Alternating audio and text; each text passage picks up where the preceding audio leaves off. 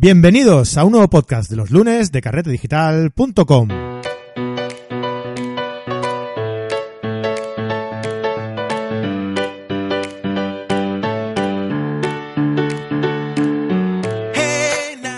¿Qué tal estáis amigos y amigas? Bienvenidos un lunes más a este podcast de fotografía en el que aprenderemos fotografía desde cero. Diafragma, obturador, número F, ISO, enfoque selectivo, velocidad de obturación. ¿Te suena todo esto? ¿Sí? Pues vamos a ver qué significa y vamos a conseguir que domines tu cámara en el modo manual. ¿Vale? Maneja tu cámara y no dejes que ella haga las fotos por ti, porque si no, estamos acabados. Se finí, caput.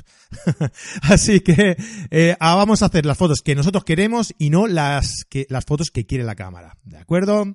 Bueno, os recuerdo que carretedigital.com tenemos cursos de fotografía online. Eh, conoce todo sobre la fotografía, desde cómo dominar tu cámara eh, hasta cómo retocar tus fotos, pasando por diversas temáticas fotográficas y no tan fotográficas, como por ejemplo crear tu, página web, eh, dominar el WordPress, comprar herramientas fotográficas online para ahorrarte unos eurillos. Bueno, pues mm, todo esto que puede estar relacionado un poco con la fotografía, ¿no? También tenemos pues eh, cursos de fotografía nocturna, de fotografía en estudio, eh, de macrofotografía, bueno, y fotografía de viaje también, eh, y un montón de cosas más, de cursos más, de contenido más que iremos añadiendo poco a poco, ¿vale? ya sabes que puedes suscribirte por 10 euros al mes eh, o ahorrarte uno o dos meses si te suscribes de eh, forma semestral o anual, ¿vale? Así que aprovechate. Eh, relacionado con el tema de los cursos, en el capítulo número 10 de este podcast os daré una sorpresita, ¿vale? Así que id escuchando todos los podcasts hasta llegar al número 10. Y en el número 10 os mandaremos deberes y si los hacéis bien, tendréis premio. ¿Vale? Así que ya sabéis, eh, aguantarme hasta el número 10. Muy bien, pues nada, la clase de hoy. ¿De qué va la clase de hoy? Pues hoy vamos a hablar de la profundidad de campo, ¿vale? De la profundidad de campo. La profundidad de campo es la zona nítida que encontramos en una fotografía delante y detrás del punto donde enfocamos, ¿vale? ¿De qué depende esta profundidad de campo?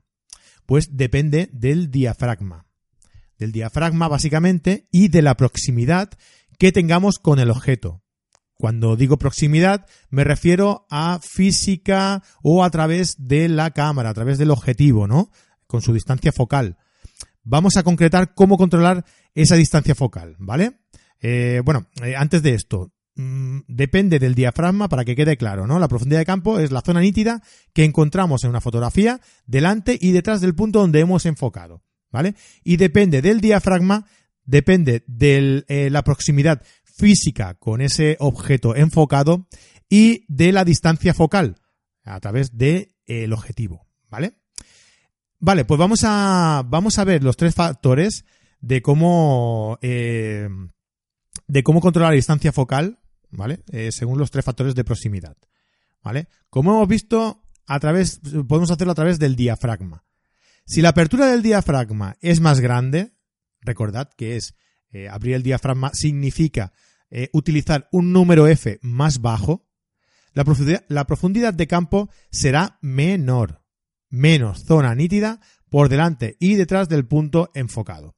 Si la apertura del diafragma es más pequeña, es decir, un número F más alto, recordad que mientras más nos vamos alejando del 1, el, el diafragma vamos, significa que el del diafragma vamos cerrándolo, la profundidad de campo será mayor, más zona nítida por delante y por detrás del punto enfocado. Eh, ¿De qué más depende la profundidad de campo? Pues de la distancia de enfoque. Si el punto enfocado se encuentra más cerca de nuestra cámara, la profundidad de campo será menor, menos zona nítida por delante y por detrás de ese punto. Si el punto enfocado se encuentra más lejos de nuestra cámara, la profundidad de campo será mayor, más zona nítida por delante y por detrás de ese punto. Y el tercer eh, punto del que depende eh, la, distancia, eh, la profundidad de campo, perdón, es la distancia focal. Si recordáis lo que es la distancia focal, ¿no? La distancia que hay entre el sensor y la lente de la cámara, la lente del objetivo, ¿vale? dependiendo de esa distancia, el objetivo es más angular o más teleobjetivo, ¿vale? Pues esto determinará también la profundidad de campo. Si la distancia focal utilizada es más angular, o sea, la distancia focal es más pequeña, pues por ejemplo un objetivo 14-24 milímetros, un objetivo de focal variable 14-24 por ejemplo, la profundidad de campo es más grande, simplemente por ser eh, esa focal más angular. Si la distancia focal utilizada es teleobjetivo, pues no sé, 85 milímetros, 105 milímetros, 200 milímetros, la profundidad de campo es más pequeña, es decir, que hay menos zona nítida por delante y por detrás del punto enfocado, ¿vale? Eh, vamos a hacer un resumen, ya que estamos aquí. Eh, ¿De qué depende la profundidad de campo? Del diafragma, de la distancia de enfoque y de la distancia focal. Eh, si el diafragma es más abierto, hay menos profundidad de campo. Si el diafragma es más cerrado, tenemos más profundidad de campo, ¿vale? Más zona nítida por delante y por detrás del punto enfocado. Dependiendo de la distancia de enfoque, si el punto enfocado se encuentra más cerca, la, profundidad de campo es más pequeña. Y si el punto enfocado se encuentra más lejos, la profundidad de campo es más grande. Es decir, que hay más zona nítida por delante y por detrás del punto enfocado. Y dependiendo también de la distancia focal. Si utilizamos, eh, así muy resumido, si utilizamos un gran angular, tendremos una profundidad de campo mayor que si utilizamos un teleobjetivo. ¿Vale? Venga, pues, ¿cómo calculamos esa distancia? Pues con programas específicos para ello. Desde aquí eh, siempre os recomendamos Photobills, porque es una gran herramienta con la que podéis planificar vuestras fotografías. Y podéis conocer, pues, desde la situación del sol, eh, de la luna, de las estrellas, la profundidad de campo, según los parámetros utilizados, la distancia hiperfocal, que de esta ya hablaremos en el próximo episodio, ¿vale? Así que esta, esta herramienta es muy útil para eh, que nos eh, determine la profundidad de campo. Es decir, nosotros tenemos que poner una serie de parámetros y este programa nos determinará la distancia de profundidad de campo que tenemos. Y teniendo esa profundidad de campo, pues nos moveremos más o menos para dejar dentro de la foto, dentro de la zona nítida, lo que nos interesa. Pero bueno, a eso, a eso, eso lo explicaremos ahora. Eh, ¿Para qué nos sirve controlar esa profundidad de campo? Hombre, pues para saber controlar cómo ampliar o reducir la profundidad de campo es algo primordial, porque eh, controlando esta técnica podemos decidir si un retrato debe tener el fondo más desenfocado o menos, o si un paisaje debe estar enfocado en su totalidad o simplemente una parte, ¿no? Vamos a ver esta técnica, pues por ejemplo, aplicada a un retrato. ¿Vale? Vamos a aplicar esta técnica, la, profundidad de campo, cómo determinar la profundidad de campo en un retrato. ¿Qué parámetros utilizaríamos para conseguir un fondo desenfocado? ¿No? Porque en un retrato, pues, a ver, hay distintos tipos de retrato, ¿eh? Como, eh, pero mm, si lo que queremos es un retrato al uso, ¿no? Aquello que sale el rostro eh, bien enfocado, bien nítido y el fondo desenfocado, que esto se utiliza para destacar aún más el perfil de la persona, el rostro de la persona, ¿no? Pues, eh, ¿qué parámetros utilizaremos para conseguir ese fondo desenfocado? Bueno, pues por lo que hemos ido contando, más o menos ya podéis deducir, ¿no? Por dónde va la cosa.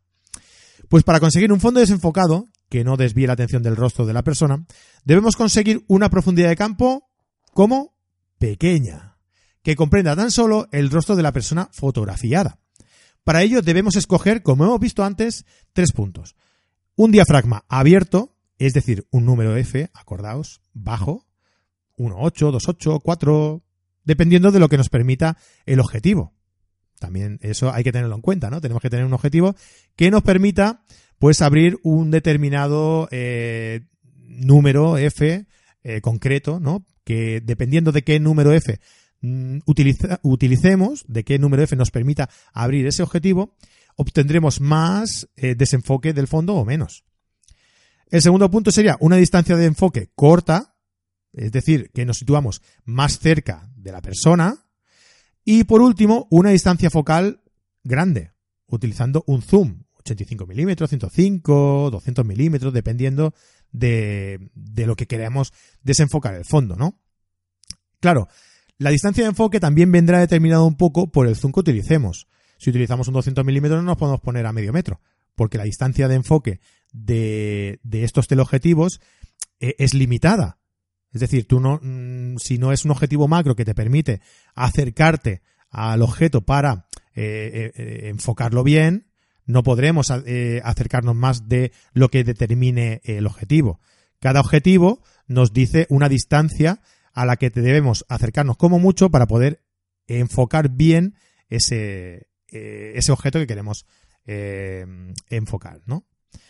La combinación de estos parámetros nos dará una profundidad de campo pequeña, por lo que nos desenfocará el fondo y conseguiremos ese efecto de enfoque selectivo. Incluso si nos pasamos y lo llevamos al extremo, esta apertura será tan pequeña que quizás solo podamos enfocar, enfocando solo la punta de la nariz, ¿vale? Y la altura de los ojos ya lo tengamos todo desenfocado. Fijaos hasta qué extremo podemos eh, llevar esto del desenfoque, ¿vale? Hay que ser un poquito comedido en este sentido, ¿no? Hay que combinar un poco todos estos eh, parámetros de forma que eh, nos dé un determinado eh, profundidad, una determinada profundidad de campo que nos permita tener enfocado aquello que nos interesa tener enfocado. ¿Ok? Mientras más exageremos todos estos parámetros que os he comentado, pues menos profundidad de campo tendremos. Es decir, si utilizamos un diafragma de 1.8, eh, una distancia de un metro y un 200 milímetros, si nos permite esa distancia, que ahora mismo no lo sé, pero si utilizamos estos tres factores nos va a salir enfocado la puntita de la nariz o la puntita de la pestaña, porque estamos eh, acotando tanto, tanto, tanto esa profundidad de campo que nos está dando una distancia muy, muy, muy, muy pequeña, a lo mejor de milímetros, y no vamos a conseguir enfocar eh, lo que queremos, ¿no? Tenemos que ser un poquito comedidos. Para eso sirve esta aplicación de Photopills en la que nosotros introduciremos eh, estos parámetros, estos tres parámetros, y nos dirá qué distancia de, eh, perdón, qué profundidad de campo tenemos, qué, cuánta distancia de profundidad de campo tenemos. Y entonces, dependiendo de eso, pues valoraremos si nos interesa, a lo mejor, cerrar un poquito más el diafragma, o alejarnos un poquito más, o utilizar una focal más bajita, ¿no? Perfecto. Si no se entiende esto, por favor, hacémelo llegar, ¿eh? eh escribidme un mail a fran.carretedigital.com y me decís la duda que tengáis, que ya veréis que esto, además practicando, eh, se, se consigue muy fácilmente y se ve muy fácilmente. ¿Qué parámetros utilizaríamos para conseguir un paisaje todo, del, totalmente enfocado? Bien, lo mejor para lograr este objetivo es calcular la distancia hiperfocal, que lo veremos en el próximo episodio. Pero a grandes rasgos deberíamos combinar los siguientes parámetros. Volvemos a lo mismo de, antes. Un diafragma ¿Cómo? Si queremos conseguir una profundidad de campo más grande, ¿cómo deberá estar, deberá estar este diafragma? ¿Qué número F deberíamos utilizar? Pues un diafragma cerrado, un número de F alto, ¿vale? 8, 11, 16, dependiendo pues de las condiciones de luz que tengamos, de muchas cosas. Pero teniendo en cuenta que a rasgos generales eh, debemos utilizar un número f alto, ¿vale? Una distancia de enfoque más alejada. Si es un retrato, nos situaremos lejos de la persona, por ejemplo, ¿no? Si, estamos enfocando a una, a una, persona dentro de un paisaje, pongamos por caso, ¿no? Eh, pues si queremos que la profundidad de campo sea más grande, mientras más lejos estemos de lo que enfoquemos, más grande será esa profundidad de campo. Y una focal pequeña, bajita. O sea, un zoom pequeño. Eh, un gran angular, por ejemplo, o un angular, ¿no? 14, 18, 24 milímetros. Algo así, ¿no? Si utilizamos eh, este gran angular, si utilizamos esta focal, pues eh, la profundidad de campo será mayor. Tanto es así que si utilizamos una focal bajita, una distancia focal pequeña, ¿no? Un gran angular, es posible que aunque utilizamos un diafragma más abierto, igualmente nos pueda salir todo bien enfocado. ¿vale? Esto ya lo veremos la semana que viene cuando hablemos de, de la distancia hiperfocal. Vale, pues la combinación de estos parámetros nos dará una profundidad de campo grande, por lo que tendremos una amplia zona bien enfocada, más zona nítida. ¿Bien? Bien, pues mm, hasta aquí el episodio de hoy. Ya os digo, ¿eh? si no habéis entendido cualquier cosa, escribidme sin ningún problema a fran.carretedigital.com y yo intentaré solucionarlo lo antes y lo más eficazmente posible. Vamos con la recomendación de hoy. Si sois de retrato, ¿vale? Hablando de esto de retrato, pues me gustaría saber una cosa. Me gustaría que me digáis eh, qué tipo de retrato os gusta. Hay muchos eh, estilos de retrato, ¿no? En estudio, en exteriores, eh, con ángulos muy cerrados, captando el, modelo en, su entorno. Mm, yo, la recomendación de hoy no es tanto una recomendación, sino como un posicionamiento, ¿no? a la hora de hacer un retrato, a mí me gustan mucho los retratos en exteriores, ¿vale? Eh, y yo os recomiendo que si realizáis el retrato en exterior, que utilicéis todas las herramientas que os proporciona la madre naturaleza, ¿no? Eh, para jugar con los modelos. Las fotografías ganan muchísimo interés, eh, porque los modelos no solo interactúan entre ellos solos, sino con todo el entorno, ¿vale? ellos pueden interactuar con el entorno, pero tú puedes introducir elementos del entorno que le den riqueza a esa, a esa fotografía. Por ejemplo, desenfocar las ramas de un árbol en primer plano, cubriendo la, el marco de la fotografía en la que nos sitúas a una pareja de novios, por ejemplo. Buscar reflejos, ¿no? Poner a los novios al lado de, a los novios, al modelo, a lo que quieras, ¿eh? Al lado de un, de un charco y utilizar ese reflejo. Contrastar la escala de los modelos con grandes árboles o con la grandiosidad del mar, por ejemplo, ¿no? Colocar eh, un modelo, una pareja, unos novios, en una, en una situación en la que se compare la escala de los tamaños de, de, un árbol súper inmenso o de o en la orilla del mar, ¿no? Eh, con eh, lo pequeño que quedan lo, el modelo en comparación con, con, con, eso, ¿no? Es muy interesante y quedan fotos muy chulas utilizando todo, todo esto, ¿no? Además, si, una, si tenemos una pareja de novios, tenemos unos niños que ya por ellos mismos eh, te proporcionan una interactuación entre ellos, ¿no? O un niño eh, que ya de por sí es muy movido y juega mucho, pues las fotografías, eh, combinando todo esto que os comento, pues ganan, ganan muchísimo, ¿no? Y como no, la luz, la luz, esa luz que es la madre de la fotografía, ¿no? Escoged la mejor hora para realizar la sesión que, buscáis, ¿no? Esto lo doy en mi curso de, iniciación dentro de la plataforma de caretedigital.com. Eh, si buscáis algo cálido, aprovechad la cálida luz del sol en el amanecer o, en el atardecer, ¿no? Si buscáis más dramatismo, pues utilizad la hora central del día, ¿no? Eh, donde las sombras son más acusadas, eh, con menos detalle y puede ganar más en dramatismo, ¿no? Al pasarlo sobre todo también en blanco y negro, ¿no? Que también le da un punto ahí de dramatismo interesante. Hay muchas posibilidades, tan solo pues hay que experimentar, ¿no? experimentar un poquito, eh, interactuar con todas las herramientas que nos deja la naturaleza, que nos proporciona la naturaleza y pues nada, si queréis que indaguemos más en el mundo del retrato, eh, pues hacedmelo saber, porfa, que estoy eh, preparando mi curso de, retrato, ¿vale? Y me ayudará a derivar la temática hacia un lado u otro, ¿no? Vuestra vuestros consejos, eh, por dónde queréis, qué, qué, aspectos os interesa conocer más del retrato, ¿no? Y, a mí me será muy útil si, si sois tan amables, si me hacéis el favor y, y os gusta la idea de que saque un curso de retrato, pues hacedmelo saber, por favor. Y entonces eh, podré derivar hacia un punto o hacia el otro, ¿vale? Pues venga, no me enrollo más, que hoy ya se me ha ido de tiempo el, tema. Cualquier duda, pregunta sobre la clase de hoy podéis hacérmela llegar a través de fran.carretedigital.com, como repito siempre, ¿vale?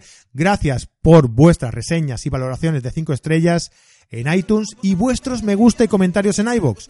Con ellos nos ayudáis a crecer y a mejorar día a día para ofreceros contenido de vuestro agrado y de mucha calidad y de la máxima calidad de la que somos capaces, ¿no? Así que hasta aquí el podcast de hoy. Hasta la semana que viene. Adeu, adeu.